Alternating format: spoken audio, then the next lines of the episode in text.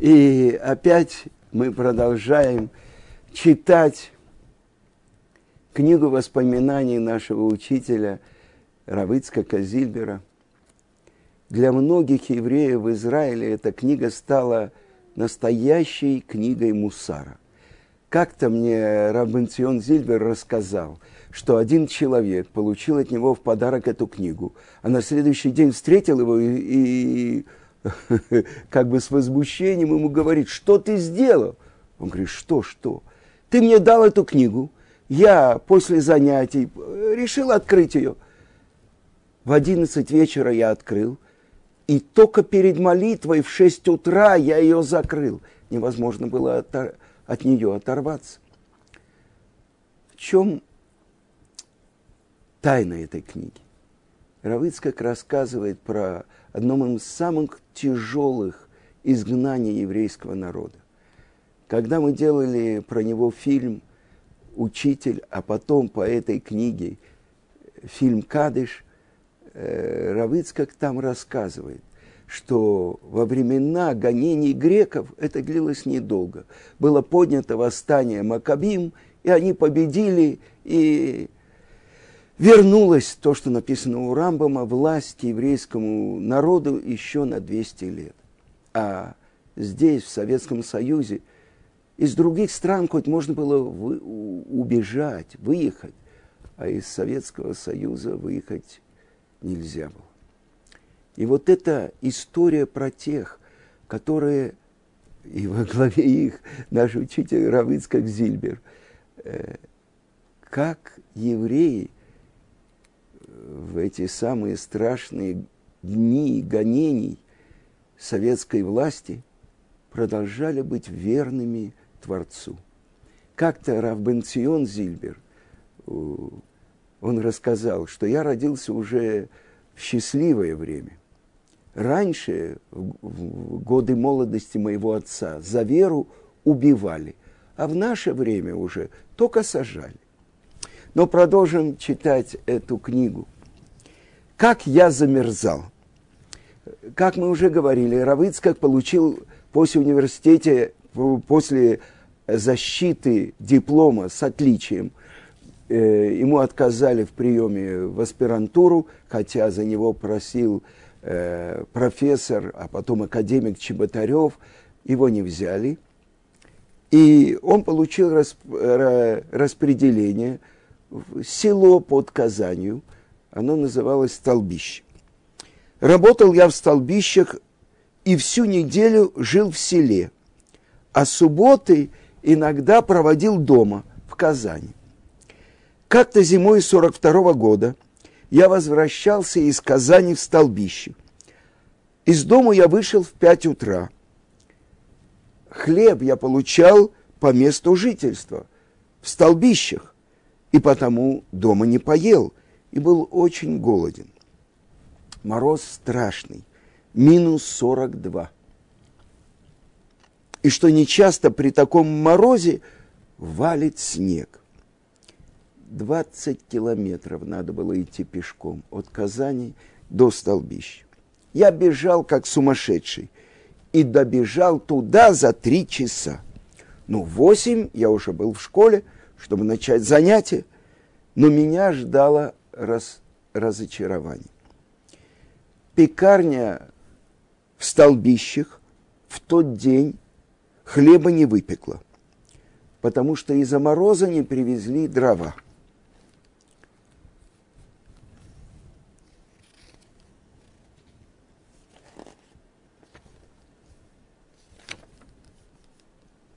Учеников нет.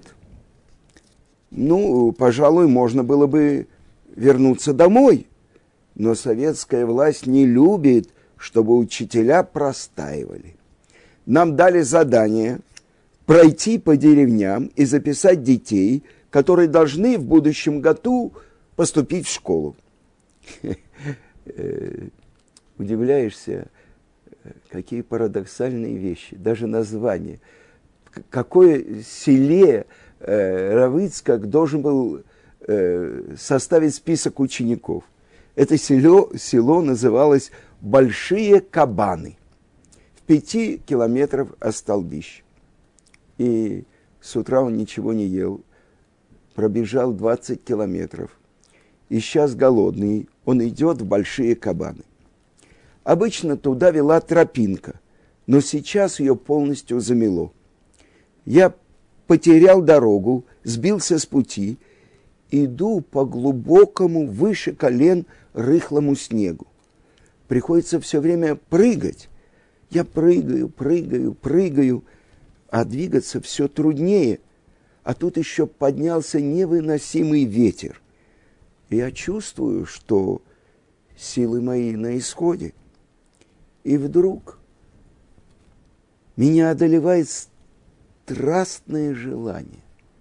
За всю жизнь до сегодняшнего дня я не испытывал такого непреодолимого желания. Прилечь и отдохнуть хотя бы на минуту. Но я вспомнил, что так люди замерзают. И тут я начал молиться. Творец мира, Рибоноша Люла, я единственный сын у моих родителей, и я еще молод, я еще ничего не успел сделать.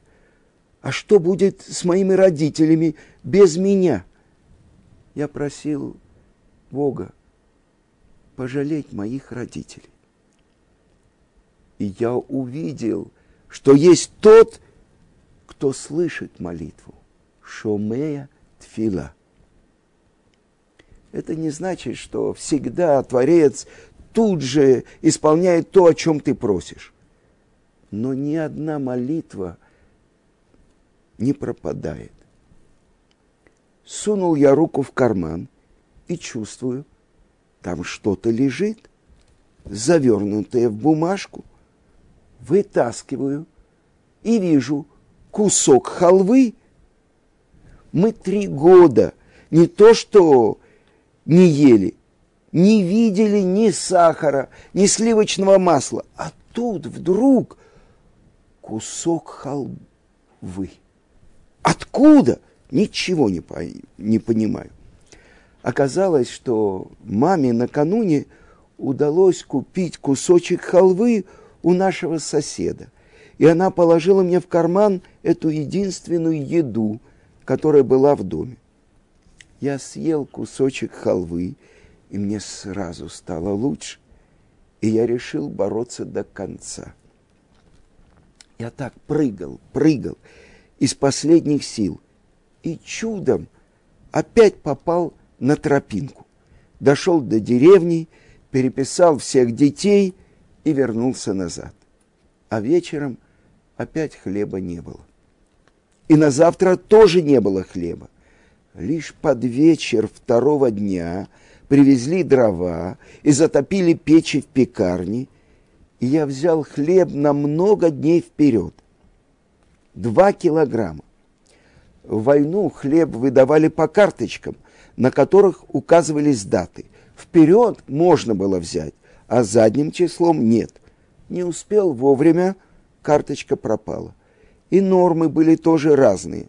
Работающим чуть больше так называемым иждивенцам меньше.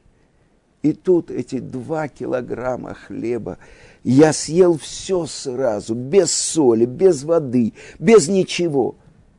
И остался голодным. Трое суток он ничего не ел.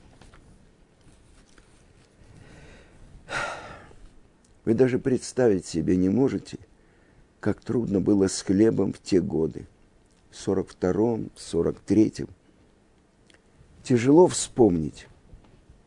Люди умирали от голода каждый день. Занимали очередь за хлебом с вечера и писали номер на руке, помните, чернильным карандашом. Помню, как-то у меня был номер 1500 какой-то. А стоял я сколько мог а потом уходил на работу, а на мое место вставала моя мама. Она в семье больше всех стояла в очередях, держала маленькую книжечку Тиелим и стояла в очереди и ждала хлеба. Утром, когда открывался магазин, в толпе не раз насмерть давили людей. Так получали хлеб. Однажды мама вернулась без хлеба. Когда подошла ее очередь, одна из эвакуированных еврейка закричала, что мама не стояла в очереди. Люди возражали, что она стояла, но та все-таки вытолкнула маму из очереди. И мы в тот день остались без хлеба. А кроме хлеба у нас вообще ничего не было. И изредка картошка. Но она стоила денег. Минуло недели две. Как-то постучала в дверь какая-то женщина, просила милостыню. И мама вынесла ей кусок хлеба. Женщина взяла хлеб, заплакала и ушла.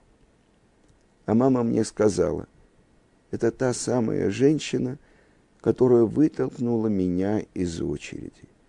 Они узнали друг друга. На отца и мать было положено по 300 граммов хлеба в день, а на меня, как на работающего, 600. Я к тому времени уже вернулся в Казань и преподавал в авиационном техникуме. Когда мне пришлось э, перейти из этого техникума в другой, кажется, в учетно-кредитный, то при переходе, это было 31 декабря, потерялся день.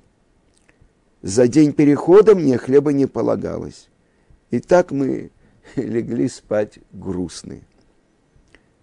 В эту ночь часа в три я вижу во сне, подходит какой-то человек и говорит, слушай, Ицкак, не переживай из-за потерянного хлеба. Сегодня тебе эту потерю вернут. Утром я рассказал о своем сне родителям, мы посмеялись, и я отправился занимать очередь. Стою, магазин открывается, толпа рвется в двери, начинается сущий ужас. Меня выдавили наверх, я уже не на земле, а над людьми, передаю кому-то карточку, и мне дают хлеб. Прихожу домой, хлеба ровно на кило двести больше – чем положено по карточке. Обычно, если мне давали лишнее, я возвращал. А в этот раз, единственный раз в моей жизни, не вернул. Я был всегда человеком рациональным, математик. Я не придавал никогда значения снам. Следовал заповедям и полагался на Бога. Но этот сон, как мне было не запомнить? Это же удивительно. В три часа ночи мне показали во сне и сказали, а утром я это получил. От жизни на одном хлебе и воде у меня начался фурункулез. Вы помните? Выступали от авитаминоза и так далее, выступали э, гнойные фурункулы. Сколько я не лечился, ничего не помогало. И кто-то посоветовал съесть сливочное масло. Я не передам вам, каких усилий стоило мне добыть 50 граммов масла. Но когда я их съел, все сразу прошло. Эта еда уже была не просто пищей, а лекарством. идет война, и всех мужчин призывают. И на призывной пункт меня вызывали десятки раз. Но в армию не брали. Вы помните, мы говорили, что уже с 14 лет Равицкак начал работать и работал два раза больше, чтобы не нарушать субботу. Так вот, молодость у меня, что ни говори, была не слишком легкая. С 14 до 17 как раз в годы интенсивного роста я работал и не по 6, а по 12 часов в день. чуть ли не после каждого пропуска субботы мне грозили увольнением. Я был сильно истощен и нервно, и физически, и весь подергивался. Да и со зрением у меня было не очень хорошо. Сейчас-то я относительно здоров. А тогда, если очень уж хотели взять в армию, писали «ограниченно годен». Иногда давали броню, закрепление на работе, которая освобождает от армейской службы. Так и тянулось. Ну вот война в самом разгаре. Положение на фронтах тяжелое. Требовались люди. Их ловили прямо на улице и отправляли на фронт. И вот как-то в 43 году, в субботу, шел я по улице без документов, а вы знаете, что там, где нету Ирува, то, то, то что превращает э, район или даже весь город в одно владение, запрещено переносить из общего в личное владение, из личного в общее. Поэтому, конечно, Равыцкак в субботу шел по улице без документов, а в Казани, как он говорит, и Рува не было. И вот, надеясь, что я как-то пройду, я иду по улице, и вдруг останавливает меня милиционер. Ваши документы. Ну, э, откуда я возьму документы? Э, у меня нет документов. Он записывает мое имя, фамилию, адрес и объявляет, ты мобилизован, полчаса на сборы. А дело, напоминаю, было в субботу. Я прихожу домой и говорю отцу, папа, меня забирают в армию, немедленно, дали полчаса на сборы. А отец спрашивает, Ицкак, ты уже прошел недельную главу? А вы знаете, что есть заповедь. Недельную главу Торы нужно прочитать дважды, как она написана на святом языке, на иврите, и один раз на арамейском языке. А в Шулханаруке сказано, что есть э, тот, кто не читает на арамейском, он может прочитать всего Раш. Итак, э, я отвечаю отцу, нет, папа, я еще не прошел недельную главу. Так что же ты стоишь? Там же в армии у тебя не будет пятикнижия. Садись и читай. И я сел и начал читать но с властями шутить нельзя. Я дочитал и пошел к ним. И опять по какой-то причине отложили мою отправку. Тут меня взяли преподавать в очередной техникум и дали броню. Но до сих пор я помню, как мой отец спокойно сказал, ты ведь не прочел недельную главу, а там у тебя не будет кумыша, не будет пятикнижия, так читай сейчас. И это одна из удивительных вещей. Несомненно, Равицкак на своих уроках э, для нас, начинающих, он читал недельную главу и читал Раши, а Раши он знал наизусть, так же, как и всю Тору. Причем он читал недельную главу, как читает синагогой. Э, он знал, э, как нужно читать. И так он читал отрывок, законченный, закрытую главу, открытую главу, а потом читал Раши. И объяснял. И то, что известная история про то, как э, что то, что мы читаем как перевод, это Ункилус, племянник Титуса и Андриана, римских императоров. И он пошел и учил Тору у великих мудрецов Рабелезера и Раби Ушуа, и сделал обрезание, и стал евреем. И когда Андриан посылал солдат, чтобы его арестовать, каждый раз он рассказывал им что-то про еврейство, и они оставались с ним и принимали еврейство. И когда он даже э, повелел, чтобы они вообще с ним не, не говорили, они увидели, как он целует Мизузу, при входе в дом. Они не, не, не смогли удержаться, они только спросили, что это? И тогда он им сказал, у вас генерал охраняет царя, полковник охраняет генерала, э, майор охраняет полковника, капитан э, майора и так далее. А у нас Творец, Создатель всего мира, охраняет наши дома. И это особенная сгула, когда читают перевод Ункилуса, который, э, сказано, был получен с горы Синай. Он перевод, каждый перевод – это комментарий.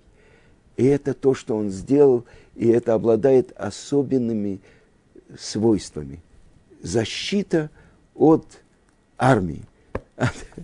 А теперь я хочу вам прочитать то, что в книге приводится рассказ Рава Игаля Полищука, который руководит э, русским отделением э, в Колеле Аран в Рамуте. И он говорит такое, лет 18 назад я пришел к Раву Ицкаку Зильберу, и чтобы позвать его быть сандыком, тем человеком, который держит ребенка во время обрезания, потому что у меня родился сын. И Рав у меня спросил, скажи, а какой трактат Талмуда вы сейчас изучаете? И я ему сказал, Масехет Псахим, трактат Псахим. И тут же он прочел мне короткую лекцию по поводу тикуна мидот, исправления качеств человека. Этот вопрос рассматривается в трактате Псахим. А что именно? Как человек должен преодолевать гордыню и гнев. А потом Рав рассказал, как он сам изучал трактат Псахим. Тогда он работал учителем в деревне Столбище и был, жил в одной комнате с сыновьями хозяев молиться и надевать филин и учиться. Он бегал в лес каждый день на рассвете за несколько километров от села. И вот приближался Песах.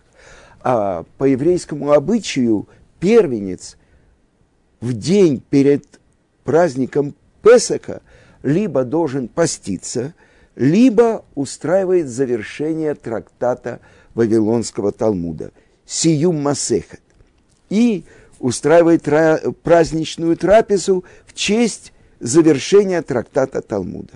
А Равыцкак был старшим и единственным сыном у своих родителей. И он решил завершить трактат Талмуда. И с собой у него был как раз трактат Псахим. И он учил его до праздника, а перед праздником, за день до праздника, он устроил завершение трактата, сиюм масехет. Как это принято у евреев? Это звучит так просто, но только для того, кто не знает, какая-то большая работа изучения трактата Псахим. И у каждого первенца существует выбор.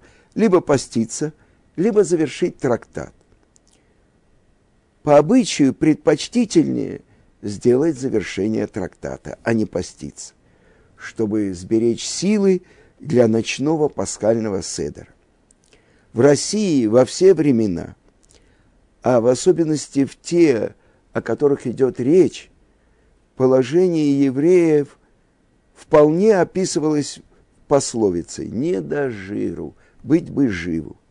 И вот именно в такое время Равыцкак – спос, спокойно обдумывает вопрос и делает свой выбор и заканчивает трактат, занимаясь по ночам при лунном свете. Как будто все, что происходит вокруг, его абсолютно не касается. Это то, что Равиц как рассказывает – как он жил и какие тяжелые испытания он переносил. Хлеб, голод, призыв в армию. И ункилус, перевод ункилус, который защищает.